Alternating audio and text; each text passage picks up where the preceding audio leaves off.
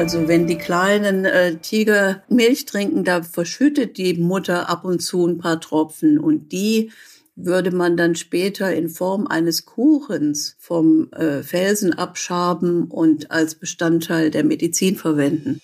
Während wir im Westen seit Jahrhunderten versuchen, die Natur mit technologischer Hilfe irgendwie zu zähmen und zu kontrollieren, ist im Himalaya die magische Beherrschung der Welt eher die Antwort auf die durchaus schwierigen Lebensbedingungen. Da macht auch Bhutan keine Ausnahme. Im Gegenteil, in dem kleinen asiatischen Königreich zwischen Indien und China nehmen uralte Traditionen noch extrem viel Raum ein. Und deshalb dreht sich in dieser Folge auch alles um Spiritualität, Religion und um die heilende Kraft der Natur. Und damit hallo zu Explore, dem National Geographic Podcast. Bhutan, Folge 2, Wissenschaft und Natur. Und folgendes erwartet euch heute. Die Apotheke des Himalaya. So wird Bhutan auch oft genannt, weil hier so viele Heilpflanzen wie in kaum einem anderen Land wachsen. Und viele von ihnen kommen wirklich nur in Bhutan vor. Ein paar hundert von diesen Heilpflanzen bilden mit einigen Mineralien und tierischen Bestandteilen die Grundlage der Xoba Rigpa, der traditionellen bhutanischen Medizin. Und die, die geht weit über unser westliches Verständnis von Medizin hinaus. Der Buddhismus spielt da natürlich auch eine große Rolle. Wer sich also mit den Heilpflanzen und der traditionellen Medizin Bhutans beschäftigt, der taucht ganz tief ein in die kulturellen und religiösen Traditionen dieses Landes. Und deswegen ist die Apotheke des Himalaya heute eines unserer Themen bei Explore. Moderne und Globalisierung spielen auch in Bhutan eine immer größere Rolle. Und trotzdem sind Spiritualität und Magie im Alltag der meisten Menschen ein ziemlich großes Thema. Dazu gehört auch, dass den Weissagungen von Orakeln eine Menge Bedeutung beigemessen wird. Wenn sie eine Botschaft überliefern, dann nutzen die Orakel sogenannte Medien, also Menschen, in die die Orakel dann einfahren und durch diese sich dann mitteilen. Ja, und dass diese Medien dabei manchmal in Fremdsprachen sprechen, die sie eigentlich nie erlernt haben, war rund um dieses Thema nur ein Aspekt, der mich relativ sprachlos gemacht hat. Mich auch. Mehr dazu erfahrt ihr gleich. Bei Explore, schön, dass ihr dabei seid. Ich bin Inka Kiewit, National Geographic Podcast Redakteurin. Und ich bin Daniel Lerche. Hallo. Bevor wir uns gleich auf unsere Reise tief in magische Welten und ganz hoch hinauf zu den Halbpflanzen des Himalaya begeben, wird's jetzt erstmal etwas handfester. Hier kommen nämlich die Top 3, wie gewohnt, unser Wissen to go. Drei Fakten über Bhutan, von denen ihr ja hoffentlich noch nicht gehört habt. Fakt 1. Bhutan ist CO2-neutral. Mindestens. Nach eigenen Angaben ist das Königreich sogar CO2-negativ. In Bhutans Verfassung ist der Umweltschutz fest verankert und dazu gehört auch, 60 Prozent des Landes müssen von Wald bedeckt sein. Aktuell sind es angeblich sogar bis zu 75 Prozent und all die Bäume und Pflanzen, die nehmen mehr Kohlendioxid auf, als das kleine Bhutan ausstößt. Nach eigenen Angaben nämlich satte dreimal so viel. Und wir finden, genau so geht Klimaschutz. Also sagen wir mal so, kein Land ist weniger schuld am Klimawandel als Bhutan, würde ich mal sagen. Gut zusammengefasst. Fakt 2. Der Phallus als religiöses Symbol. An Hauswänden, als Halskette, sogar auf Briefmarken. Bunte Phallusdarstellungen sind in Bhutan ziemlich oft zu sehen. Sie sind natürlich ein Fruchtbarkeitssymbol, sollen Glück bringen und böse Geister abwehren. Und zurück geht dieser Brauch auf einen tibetischen Yogi, nämlich den Meister Drukpa Künlek. Für ihn sollen Spiritualität und menschliche Lust kein Widerspruch sein. So lehrte es der Yogi jedenfalls in der Theorie. Und in der Praxis, Frauen soll er angeblich mit Sex gesegnet haben. Die Phallus-Symbole an den Hauswänden, die gelten heute in Bhutan aber als Kunst und sind natürlich ein ganz guter Magnet für schaulustige Touristen, die nicht jeden Tag so viele bunte und verzierte Phalli um sich herum sehen. Kein Kommentar. Fakt 3. Ja, da kannst du ja immer nur alles falsch machen bei dem Thema, oder? Deswegen sage ich einfach besser nichts dazu, sondern wir widmen uns Fakt 3. In Bhutan leben wieder mehr Tiger. Wie überall auf der Welt ist die Zahl der wild lebenden Tiger auch in Bhutan im letzten Jahrhundert stark zurückgegangen. Kurz vor der Jahrtausendwende wurden gerade noch 75 Exemplare gezählt. Seitdem hat sich aber viel getan. Unter anderem legte die Regierung den sogenannten Tiger Action Plan auf. Und der zeigt Wirkung. Bis 2015 ist die Tigerpopulation auf 103 Exemplare gestiegen. Mittlerweile läuft bereits der zweite Tiger Action Plan. Bhutan und auch der WWF gehen davon aus, dass die Zahl der Tiger im Königreich weiter stetig steigt. Also, das CO2-negative Land, per Phallus zum Glück und der Tiger Action Plan. Unsere drei Fakten zu Bhutan. Ja, und damit wollen wir uns jetzt auch schon dem ersten großen Thema in dieser Explore-Folge widmen, der traditionellen botanischen Medizin und den Heilpflanzen, die dabei eine zentrale Rolle spielen. Kurze Einführung. Die traditionelle Medizin in Bhutan, die wird Xoba Rigpa genannt. Ich buchstabiere das mhm. mal ganz kurz. Kleines g, großes S, O, Bindestrich B, A, großes R, I, G, Bindestrich P, A. So viel Zeit muss sein. Das fand ich nämlich ganz spannend, diese Schreibweise. Und sie ist eine der ältesten medizinischen Traditionen der Welt. Die botanische traditionelle Medizin, die hat ihre Wurzeln in Tibet und sie ähnelt in vielen Teilen der TCM, der traditionellen chinesischen Medizin. Das Institut für traditionelle Medizin in Bhutans Hauptstadt Thimphu ist sozusagen das Herzstück der botanischen Naturmedizin. Hier werden ihre Ärzte ausgebildet, die sogenannten Dungzos.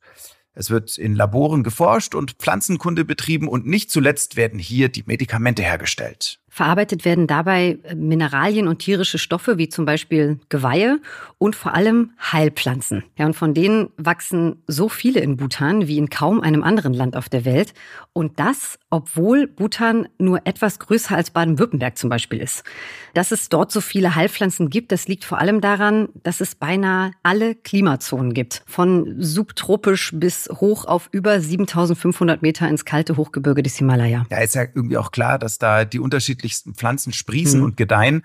Die meisten davon eben in hochalpinen Lagen. Zwischen 200 und 300 dieser Pflanzen werden als Heilpflanzen in der traditionellen botanischen Medizin verwendet. Ja, und über dieses Thema wollten wir mehr erfahren und deshalb haben wir bei Dr. Irmela Harz angerufen und sie um ein Interview gebeten. Frau Harz ist Agraringenieurin und Expertin für exotische Pflanzen und Heilkräuter und zwar speziell für die aus Bhutan. Sie hat 17 Jahre im Königreich gelebt und sie ist mit einem Bhutaner verheiratet. Und erstmal wollten wir von Frau Harz wissen, wie man die Pflanzen eigentlich findet und dann erntet. Speziell in den hochalpinen Regionen Bhutans ist das natürlich nicht ganz ohne. Also es ist eine ganz aufregende Geschichte, wenn so Anfang der Monsunzeit im Ende Mai, Juni die traditionellen Ärzte raufgehen in die Berge zu den Sammelgebieten. Es ist im Grunde genommen ein relativ gut definiertes Sammelgebiet direkt an der tibetischen Grenze. Und dort wird dann eine Liste von Pflanzen an die Sammler ausgegeben ähm, mit den Mengen und mit den Pflanzenarten, die gesammelt werden in diesem Jahr. Und dann ziehen die Jagdhirten los und ähm, äh, ernten entweder Wurzeln oder Blüten, also häufig Wurzeln. Und das ist schon sehr beschwerlich. Also insgesamt ernten die in einer Saison etwa zwei Tonnen von getrockneten Heilpflanzen ordnen Sie das mal ein für uns. Ist das jetzt viel oder ist das wenig? Ja, also ich glaube, wenn man das vergleicht mit, äh, mit, mit, mit der Produktion von der pharmazeutischen Anlage hier in Europa, ist es lächerlich wenig. Aber wenn man sich vorstellt, dass das ja winzige Pflanzen zum Teil sind, dann ist es halt unheimlich viel und ausreichend, um die gesamte Bevölkerung zu versorgen. Eine sehr seltene Pflanze ist der sogenannte Cordyceps sinensis, dem man besondere Kräfte nachsagt. Das ist der sogenannte Raupenkeulenpilz. Diese außergewöhnliche Pflanze trägt ihren deutschen Namen ja nicht zufällig, denn alles beginnt bei ihr mit einer Schmetterlingsraupe. Erzählen Sie mal bitte, Frau Harz. Ja, da handelt es sich um den Wurzelbohrer oder um einen Wurzelbohrer, gibt verschiedene Arten. Und die Larve von diesem Schmetterling, von diesem Wurzelbohrer, wird von den Sporen des Raupenkeulenpilzes befallen. Über den Winter hinweg wächst dann der Pilz allmählich durch den Körper der Larve. Die Larve stirbt letztendlich ab und im Frühjahr des nächsten Jahres ragt aus dem Kopf der Larve der Fruchtkörper des Pilzes heraus. Man hat es eigentlich zu tun mit einer Kombination von einem Tier und einer Pflanze, wobei zur Erntezeit dann der Pilz überwiegt. Also vom Tier ist eigentlich dann nur noch die Hülle da. Und das zu ernten ist natürlich eine un un unglaubliche Leistung. Also da muss man sich vorstellen, dass da die Sammler bäuchlings auf diesen extremen Höhen wie so Wiesen, kann man sich das vorstellen, liegen und nach diesem Fruchtkörper des Pilzes suchen. Also selbst erfahrene Pilzsammler sehen diese Fruchtkörper kaum. Also ich habe ihn nie gesehen. Wie groß ist der denn? Gibt unterschiedliche Größen. Also ich würde mal sagen so zwei, zweieinhalb Zentimeter. Und das ist so ein schwarzer Fruchtkörper. Und so am Tag, wenn man da so 20 von diesen Cordyceps gesammelt hat, als erfahrener Sammler, dann hat man ein ganz gutes Ergebnis. Und Welche Wirkung werden dem, dem Cordyceps, diesem Raupenkeulenpilz, nachgesagt? Naja, also es gibt ähm, viele Menschen, vor allen Dingen in Asien, die diesen äh, die Cordyceps schätzen als Immunstärkung. Also man sagt ihm auch eine Verbesserung der Lungenfunktion nach. Vor allen Dingen bei Frauen ist das wohl sehr wichtig. Und die Männer schätzen den Pilz so als natürliches Viagra. Also liebesförderndes Mittel. Mhm.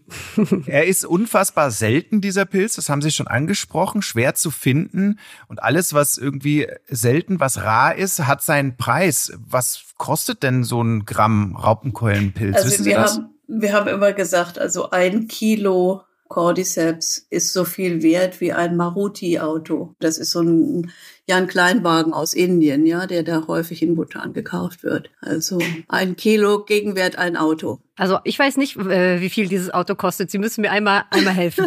weiß ich jetzt auch gar nicht mehr so ganz genau. Okay. Also es ist, äh, sagen wir mal, vergleichbar mit einem Fiat vielleicht hier. Mittelklasse, so untere Mittelklasse. Mhm. Also der Cordyceps ist, soweit ich gelesen habe, die teuerste Heilpflanze der Erde. Ich glaube, ja, wir recherchieren ja. noch mal kurz, was aktuell so ein, so ein Gramm beziehungsweise ein kostet. Also ich meine, genau, was also es ist teurer als Gold auch. Ja, also so als Anhaltspunkt. Ne? Ja. Haben Sie denn vielleicht noch, noch weitere ähnlich spektakuläre Beispiele für Heilkräuter aus Bhutan für uns? Was mich immer sehr fasziniert hat, war die Tigers Milk, die Milch der Tigerin. Mhm. Also wenn die kleinen äh, Tiger Milch trinken, da verschüttet die Mutter ab und zu ein paar Tropfen und die würde man dann später in Form eines Kuchens vom äh, Felsen abschaben und als Bestandteil der Medizin verwenden. Mhm. Aber ich habe da mal nachgefragt, ob man das jemals getestet hat, ob da also wirklich diese Milch sich in einen Kuchen verwandelt hat und so richtig mhm. bestätigt wurde es nicht. Also es ist auch schon ein bisschen sagenumwoben. Wesentlich realistischer fand ich äh, eine Pflanze, die in einer ganz, ganz entfernten Region wächst, direkt an der Grenze zu Tibet. Delphi Delphinium glaciale. Äh, das ist eine Ritterspornart, aber winzig klein.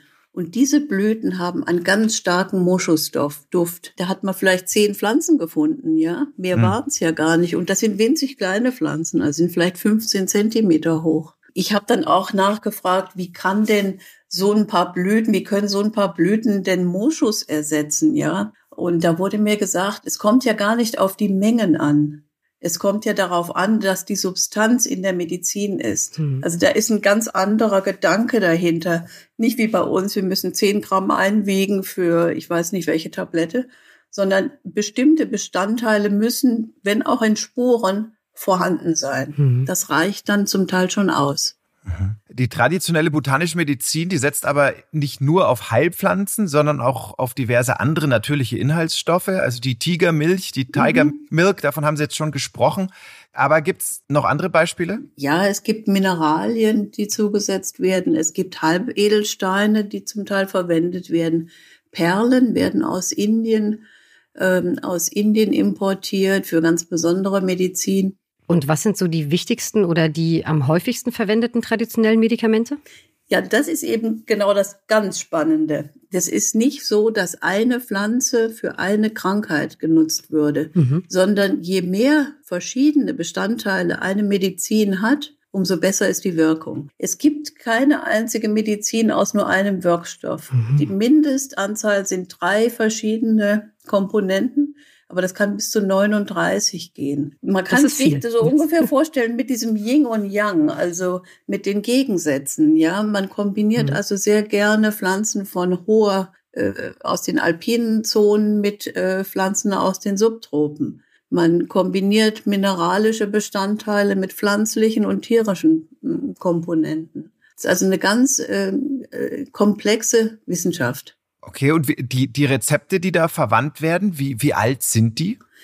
Naja, die sind ja, äh, also ich meine, die ganze traditionelle Medizin entstammt ja den buddhistischen Texten und ganz genau kann man sagen, den vier Tantras. Das sind ähm, Bücher, die sind etwa vor 850 Jahren, im, im 11., 12. Jahrhundert sind die publiziert worden und da stehen die Rezepte drin. Das sind die Texte, die die traditionellen Ärzte lernen müssen und auch die traditionellen Apotheker. Und das ist auch sehr spannend, dass wird auch mündlich weitergegeben. Also in Bhutan gibt es immer noch diese mündliche äh, äh, Weitergabe von Rezepten. Also das ist nicht so, dass man ins Geschäft geht und sich ein Buch kauft und sagt, aha, nun mische ich dies und das und dann habe ich irgendein Medikament, sondern das wird nur am Institut für traditionelle Medizin praktiziert und dort auch nur weitergegeben. Ähm, die natürlichen Inhaltsstoffe, die sind ja fester Bestandteil der traditionellen botanischen Medizin. Aber was macht die offizielle traditionelle botanische Medizin denn insgesamt aus? Ja, insgesamt, ähm, es hat ja alles auch sehr viel mit dem Buddhismus und mit Spiritualität zu tun. Hm. Äh, Krankheit wird in Bhutan als ein Ungleichgewicht der Lebensenergien verstanden, der sogenannten Humors. Und der Arzt ist immer bestrebt, dieses Ungleichgewicht wieder ins Lot zu bringen. Das ist ein ganz anderes Konzept, als man das hier kennt. Ja, ich fand das sehr faszinierend, muss ich ehrlich sagen. Wie muss ich mir denn ähm, so eine Diagnose und Therapie bei mhm. einem traditionellen botanischen Arzt ganz konkret vorstellen? Also sagen wir mal, ich hätte jetzt Bauchschmerzen. Ja, also das ist ein unglaubliches Erlebnis. Also erstmal ist es da nicht so, dass ein Arzt einen Patienten behandelt, sondern man kommt dann ins Zimmer und es sitzen fünf oder sechs Leute da rum und alle erzählen irgendwas und irgendjemand ähm, sagt dann, ja, er hätte jetzt Bauchschmerzen und dann mhm. nimmt der Arzt den Arm von dem Patienten und fängt an, eine Pulsdiagnose zu erstellen. Der tastet mhm. ganz vorsichtig und ganz langsam über den gesamten Unterarm und stellt so fest, wo die Ungleichheiten äh, liegen, also wo die Ursache dieser Bauchschmerzen ist. Und diese sogenannte Pulsdiagnose, die muss sehr, äh, die muss erlernt werden. Also da brauchen die wirklich fünf Jahre Ausbildung und müssen ganz feines Gespür für entwickeln. Natürlich kann man sich ja in Bhutan auch klassisch schulmedizinisch behandeln lassen. Ähm, der Patient, der entscheidet selbst, welche Behandlung er vorzieht. Mhm. Wie muss ich mir das denn konkret vorstellen? Also erstens mal ist die Behandlung sowohl in der traditionellen Medizin als auch in der Schulmedizin äh, kostenfrei für die Bürger. Das ist ein ganz ähm, wichtiger Aspekt. Ähm, der Patient muss nichts dafür bezahlen, normalerweise mit wenigen Ausnahmen. Hm. Und dann wissen die Bhutaner ganz genau, äh, wo sie bei ihren Beschwerden die beste Behandlung erfahren. Also ich sag mal, wenn jetzt eine Operation anstünde, dann würde ein Bhutaner sofort in die, in die moderne Klinik gehen. Aber wenn er jetzt ein Rheuma hat oder ähm, eben diese Bauchschmerzen oder irgendwas mit der Haut nicht in Ordnung ist, dann würde er wahrscheinlich eher zur traditionellen Medizin gehen. Frau Harz-Xoba Rigba, das ist die offizielle traditionelle Medizin. Ähm, WahrsagerInnen und HeilerInnen haben ganz eigene Heilmethoden. Welche Rolle spielen denn hier Magie und Geisterglaube?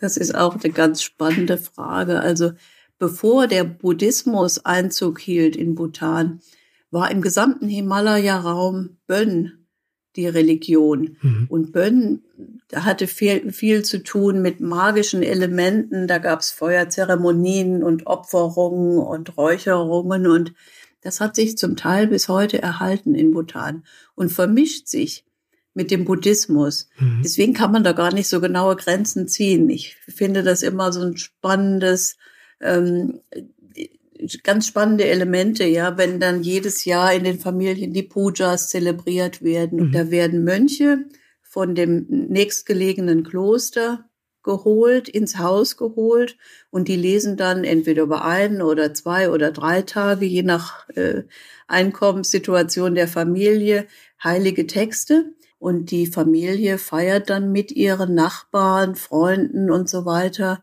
ähm, ja, isst gemeinsam. Manchmal wird sogar im Anschluss an die, an die Lesungen noch getanzt. Also das sind große Feste. Mhm. Und die werden abgehalten, um eben das Glück der Familie und den Wohlstand der Familie zu sichern. Ähm, botanische Heilpflanzen sind in der EU als Arzneimittel ja gar nicht zugelassen. Aber wie sieht es denn als Lebensmittelzusatz aus? Gibt es da irgendwie Supermarktprodukte, in denen ein bisschen Butan auch mit drinsteckt? Ja, so ein ganz paar gibt's. Mhm. Welche? Also ein, ein Produkt, das mir einfällt, ist halt der Jägermeister. Das glaubt ja kein Mensch, aber Stimmt. eines dieser ganz, ganz bitteren Kräuter ist das Chiretta-Kraut. Ah. Und das ist schon immer aus Bhutan gekommen. Nur hat man das gar nicht gemerkt, weil das über Indien gehandelt wurde mhm. und von Jägermeister dann eben über Indien eingekauft wurde. Aber vor ein paar Jahren hat Jägermeister gesagt, wir wollen jetzt mal genau wissen, wo unsere Pflanzen herkommen. Und dann hat es also eine sehr, sehr spannende Exkursion nach Samdrup Jonka gegeben, mhm. äh, auf der Suche nach eben diesem Chiretta-Kraut. Und wie es oft so im Leben ist, die beste Qualität kommt aus dem entlegensten Gebiet, also ziemlich mhm. weit weg von jeder Straße. Also wir waren doch sehr, sehr lange zu Fuß unterwegs, bis wir in diesem Dorf dann angekommen sind. Abschließend, äh, Frau Harz, ähm, in Ihren 17 Jahren in Bhutan, welchen Arzt haben Sie öfter äh, besucht, den Schulmediziner oder den traditionellen? Also ich hatte Glück. Ich war ganz, ganz selten krank. Nur ich erinnere mich ganz genau, als meine Kinder noch sehr klein waren, da hatte ich so Schlafstörungen, ja, die sind dann oft nachts aufgewacht und dann bin ich auch aufgewacht und dann war ich morgens unausgeschlafen. Mhm. Und dann bin ich einmal zum, zum Institut gegangen und habe dort mit dem Dungzu Dofu gesprochen. Das war so mein Lieblingsarzt. Und der sagte, Irmela, merke dir eins, wenn du wach bist, bist du wach. Wenn du isst, isst du. Und wenn du schläfst, schläfst du.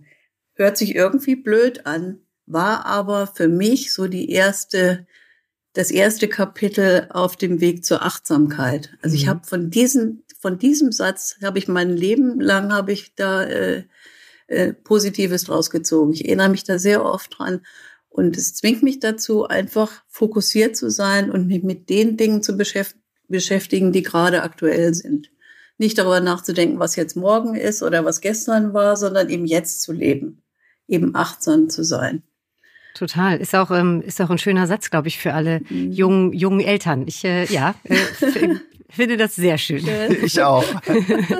Vielen Dank, äh, Frau Dr. Harz, äh, für diese Ausführungen, für diese Einblicke in die äh, botanischen Heilpflanzen und in die traditionelle botanische Medizin. Und ähm, natürlich, wenn wir uns dann ähm, mal persönlich treffen, geht der erste Jägermeister auf uns, ist doch klar. Vielen Dank für dieses Gespräch. Vielen Dank, Frau Harz. Vielen, Vielen Dank. Dank. Kleiner Nachtrag noch an dieser Stelle bezüglich ähm, des Preises des Cordyceps sinensis, ähm, des Raupenkeulenpilz. Also ich habe mal geguckt, der ja. Durchschnittspreis Gold in den letzten zehn Jahren liegt so bei ungefähr 40 Euro pro Gramm. Also 40.000 Euro pro Kilo. Wahnsinn. Und der kleinste Maruti, den ich gefunden habe, bei einer Kurzrecherche, der kostet in Indien ungefähr 3.200 Euro. Modernisierung, Globalisierung, Fortschritt, das alles, das zieht auch an Bhutan nicht einfach so vorbei. Im Gegenteil. Im Prinzip hat das Land in den letzten 20 Jahren eine total schnelle Entwicklung von einer landwirtschaftlich geprägten Gesellschaft mitten hinein ins 21. Jahrhundert genommen. Also Fernsehen und Internet gibt es in Bhutan zum Beispiel erst seit 1999. Es haut mich immer noch um, wenn ich das höre. Ja, das Wahnsinn. Ja. Mich auch. Und trotzdem hat es Bhutan geschafft, seine Tradition, seine Authentizität, seine buddhistische Prägung und das kann man schon so sagen, in weiten Teilen zu erhalten. Und das zeigt sich auch daran, dass viele Menschen in Bhutan auch weiterhin den Weissagungen von Orakeln große Bedeutung schenken. Mhm. Also was für uns jetzt vielleicht völlig abgefahren klingen mag, im Himalaya ist der Glaube an Orakel immer noch sehr, sehr weit verbreitet. Es ist äh, da also relativ normal, dass man ein Orakel hat. Also man hat großes Vertrauen in die Fähigkeiten der Orakel, konkret ins Heilen und ins Weissagen. Ich freue mich auch schon die ganze Zeit auf das Thema, denn du hast dich ja also jetzt wirklich sehr lange mit diesem Thema auseinandergesetzt. Ja. Speziell mit dem Aspekt des Weissagens, also des äh, Vorhersagens. Ne? Ja, das stimmt. Ähm ich habe mich allerdings so gut es geht eben schlau gemacht, ja, äh, mhm. denn die Recherche, die hat sich wirklich schwierig gestaltet. Ganz ja, einfacher Grund, es gibt nicht wirklich viel Material, auf das man da zurückgreifen kann. Und deshalb ähm, habe ich mir Hilfe gesucht und mhm. ich habe Hilfe gefunden. Gregor Verhufen nämlich, er ist Tibetologe, Bhutan-Spezialist, leitet Orakelreisen und er hat sich Orakelreisen? Ganz, ja, okay. Orakelreisen. Und er hat sich natürlich ähm, weil er Orakelreisen leitet, sonst könnte er das ja gar nicht. Er hat hm. sich ganz eingehend auch mit dem Phänomen des Orakelglaubens in Bhutan beschäftigt. Hm. Dass es Orakelreisen gibt, Das ist äh, schon faszinierend. Also das wusste ich jedenfalls nicht. Ja, das, das ist es auch. Es ist auch faszinierend. Aber ähm, damit da jetzt nicht irgendwelche Missverständnisse aufkommen, ja, es geht hier wirklich nicht um irgendeinen billigen Zauber oder darum, irgendwelchen Touristen ähm, schön bei einem Räucherstäbchen eine feine Show zu bieten. Hm. Äh, der Glaube an Magie, an Geisterwesen, an Schamanismus und eben auch an Orakel, das alles ist in Bhutan fester Bestandteil des Lebensalltags. Ja? Und das wiederum hat eben mit dem Buddhismus zu tun, der in Bhutan ja Staatsreligion ist. Du hast mir erzählt, dass dir Herr Verhufen zu Beginn des Gesprächs ähm, erstmal kurz eines der wichtigsten Prinzipien des Buddhismus zusammengefasst hat, mhm. nämlich äh, das der Wiedergeburt, ne? Genau. Und ähm, das hören wir jetzt auch nochmal an, denn ähm, das ist relativ wichtig, damit wir dann überhaupt verstehen können, wer oder was ein Orakel überhaupt ist. Mhm. Eine der Grundgedanken des Buddhismus ist ja die Wiedergeburt und es gibt nach buddhistischer Vorstellung sechs Bereiche, innerhalb derer man wiedergeboren werden kann. Drei höhere, drei niedere Bereiche. Ich zähle sie mal kurz auf dass man es einfach mal gehört hat. Äh, die drei niederen Bereiche, fangen wir mal damit an, das ist der sogenannte Bereich der Höllenwesen, dann der Bereich der sogenannten hungrigen Geister und der Bereich der Tiere. Der, die drei höheren Bereiche sind die Bereiche der Götter, der Gegengötter und der Menschen. Und der menschliche Bereich gilt als der wichtigste, denn das Ziel ist nicht immer wieder geboren zu werden, äh, sondern das Ganze zu verlassen. Also die sechs Bereiche gelten als oder der Fachbegriff dazu heißt Samsara. Das ist also der samsarische Bereich.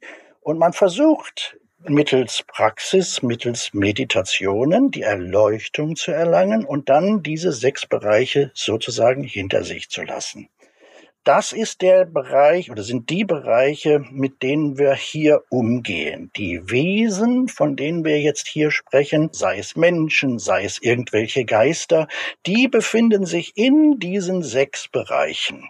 Okay, also wie eine Kette von ständigem Wiedergeborenwerden und am Ende verlasse ich diese Kette und gelange dann zur Erleuchtung. Mhm. Ist richtig? Ja. Ist also richtig. das einzige, der Zusammenhang mit den Orakeln, also den Geistern und Wesen aus den Zwischenwelten. Das ist nicht, also mir jedenfalls nicht, nicht ganz so klar. Wie kommt die ins Spiel? Verstehe ich, dass du ähm, die Zusammenhänge noch nicht äh, ganz rallst. Ähm, liegt daran, dass es Herr Verhufen auch noch nicht erklärt hat. Aber da komme ja jetzt ich ins Spiel. Sehr gut. Ähm, die, die Orakel, die kommen nämlich aus dem von Herrn Verhufen gerade äh, beschriebenen Samsara, also aus diesem Kreislauf von Existenzen. Und äh, damit die Orakel dann aber auch mit den Menschen, also mit den Fragestellern kommunizieren können, dafür brauchen sie Medien. Und äh, das wiederum sind in Bhutan meist ganz normale Frauen mhm. oder Männer. Und oft ist es übrigens auch so, dass die, die mal Medium werden, damit eine Familientradition fortführen. Wie so eine Orakelfamilie? Quasi? Ja, sozusagen. Nein? Ja. Okay. Ja, doch, wenn man so will schon. Und ja. wie fährt das Orakel dann sozusagen ein in sein Medium, also in den Menschen? Also dazu bedient man sich oft der Trance. In Trance verlässt der Geist des Menschen seinen Körper und wird so zum Medium, in das das Orakel dann einfahren kann. Mhm. Und ähm, wie dieser Prozess des in Trance Fallens vor sich geht, das hat Herr Verhufen mir natürlich auch erzählt. Und zwar anhand des berühmtesten Orakels überhaupt, nämlich des tibetischen Staatsorakels. Und das bedient sich als Medium eines Mönchs. Zunächst einmal wird dem Staatsorakel ja auch besondere Kleidung angelegt. Der ist ja nicht in seinen normalen Mönchsroben da, nicht, sondern da gibt's spezielle Kleidung für dieses Orakel und ähm, Zeremonialkleidung. Nicht? Also die Zeremonialkleidung, die liegt auf dem Tisch vor ihm, äh, gegebenenfalls Waffen äh, gehören dazu, nicht? Also je nachdem, um welche Gottheit es sich handelt, hat das Orakel vielleicht auch schon mal ein Schwert in der Hand, äh, während es dann in, in Trance tanzt und so weiter und so weiter. Und dann gibt es die sogenannten inneren Opfer, das sind sogenannte Teigopfer, die da aufgestellt werden.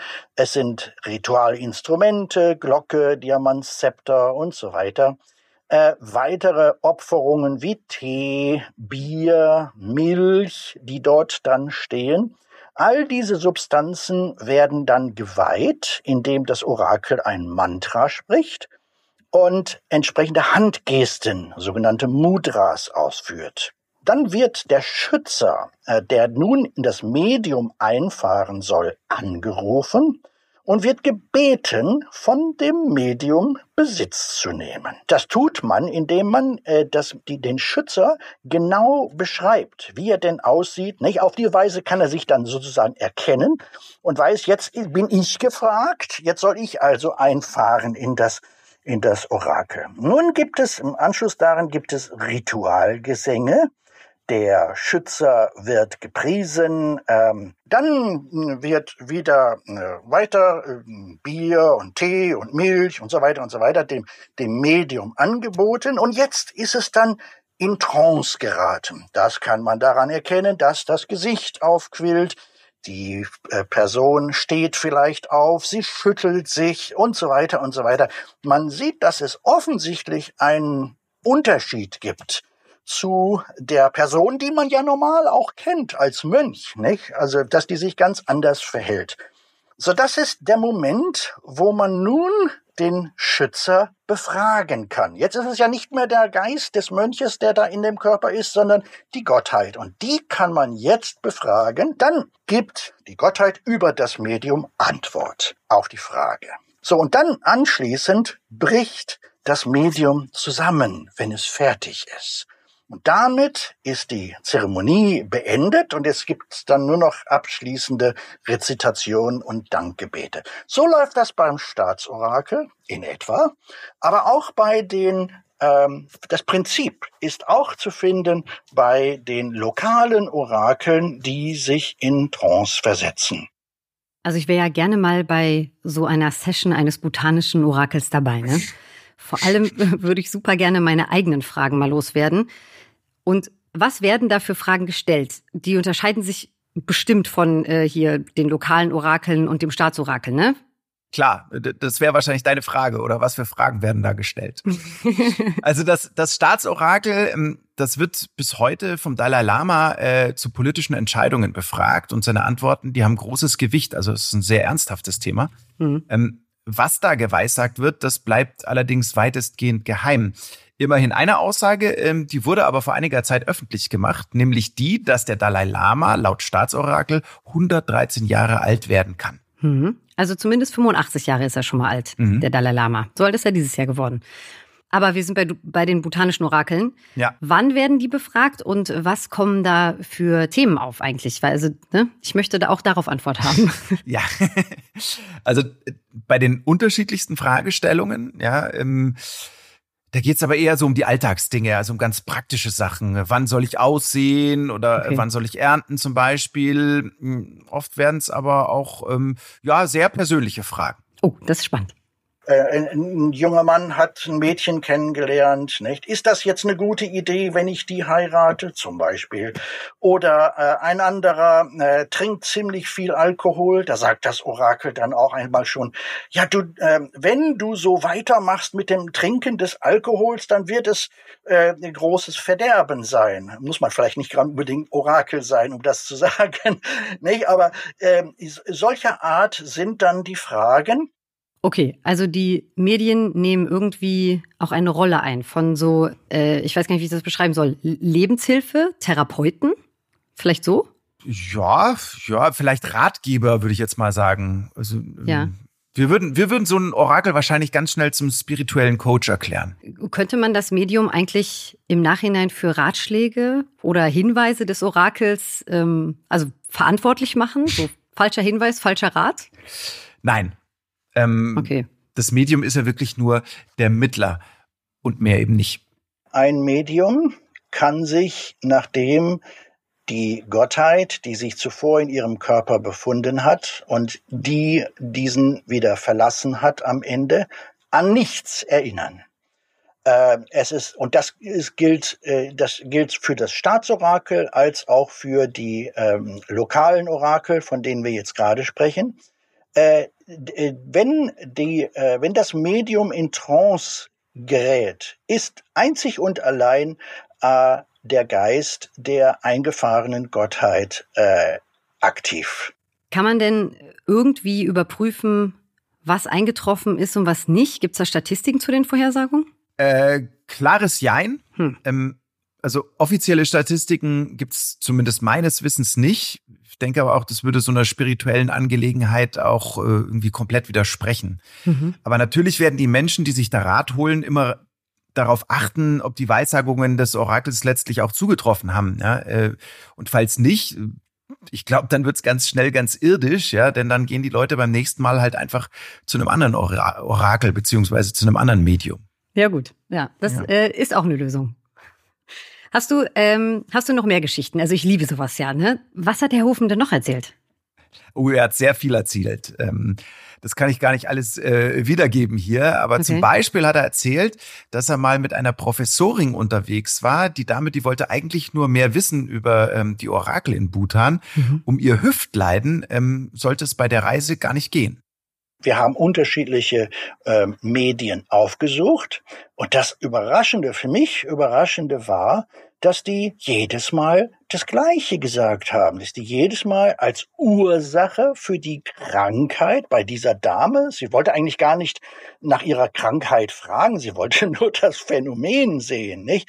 Aber äh, selbstverständlich, ein Orakel äh, sieht, da kommt jemand auf mich zu, der ist krank, dem muss ich helfen, ja, und äh, versucht natürlich dann darauf einzugehen, auf diese Person. Und das haben alle dann getan und dann jeder hat äh, im Prinzip die gleiche Antwort gegeben für die Ursache der Krankheit, die diese Dame hatte. Das fand ich sehr bemerkenswert. Finde ich auch bemerkenswert. Vor allem, wenn es alle Orakel unabhängig voneinander getan haben. Ne? Also das würde ich in diesem Fall mal übersinnliche Fähigkeit nennen. Mhm. Aber jetzt, Daniel, du hast vor der Podcast-Aufzeichnung einmal erwähnt, dass dich im Interview etwas ganz schwer beeindruckt hat. Und da warte ich jetzt schon die ganze ja. Zeit drauf. Kommt, kommt es jetzt? Ja, weil du so ungeduldig bist. Das kommt ja. jetzt. Ähm, hier ist nochmal Herr Verhufen.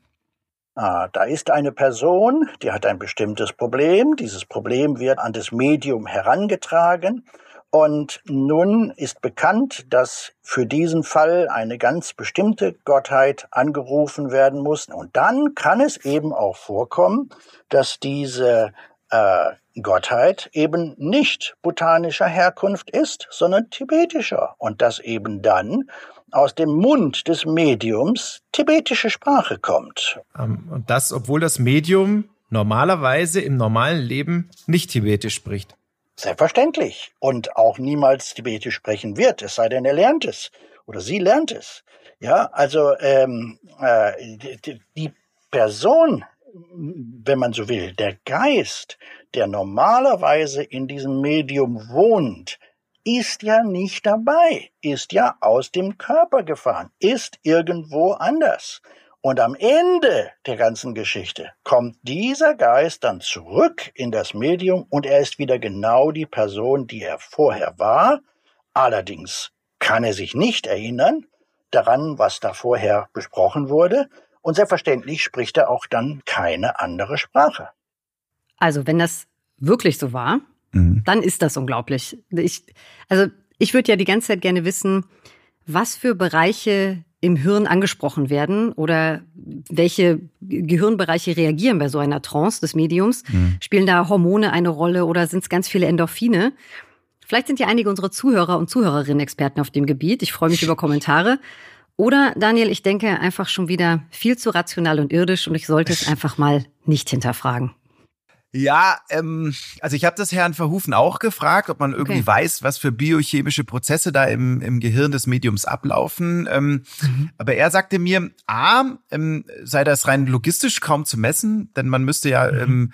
ähm, äh, müsste man irgendwie so machen, dass man das Orakel in Trance äh, irgendwie an irgendwelche Elektroden an, anschließt und ähm, ah, okay. äh, das passt ja nicht zusammen. Äh, ich glaube, ja, da fällt keiner mehr in Trance.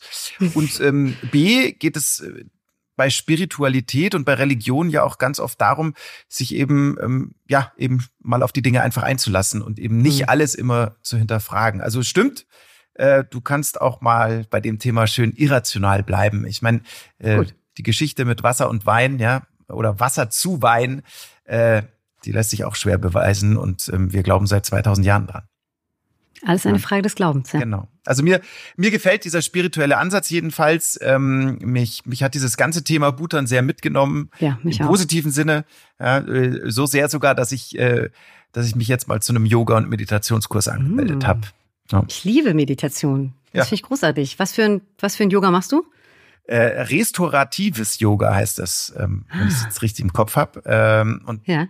und das Coole dabei ist, es kommt mir auch sehr entgegen, das ist total entspannt. Also es ist so wirklich, äh, man verharrt Okay. lange, ewig lange in den in den Positionen und ähm, man muss jetzt nicht super sporty sein, ja, ähm, Hm. man, man geht da nicht schweißgebadet raus, sondern echt so so entspannt und Also das komplette Gegenteil von meinem Yoga. Ich mache nämlich Hot Yoga ah ja, da siehst du bei mal, 38 Grad. ja, das passt ja auch besser zu dir. Ja? Ja. Und ich brauch's halt eher ein bisschen entspannter, siehst du? Ja. Ja. Wenn ihr mehr wissen wollt über die Welt der Orakel in Bhutan oder über die Orakelreisen von Herrn Verhufen, er wird übrigens mit U und mit F geschrieben, ganz wichtig, Herr Verhufen, ähm, ja, dann einfach mal nach ihm googeln. Ja, und damit heißt es für uns dann auch Abschied nehmen von Bhutan, diesem faszinierenden, kleinen, irgendwie ganz großen Königreich, in dem das Glück ähm, auch groß geschrieben wird, wie wir aus der ersten Folge wissen.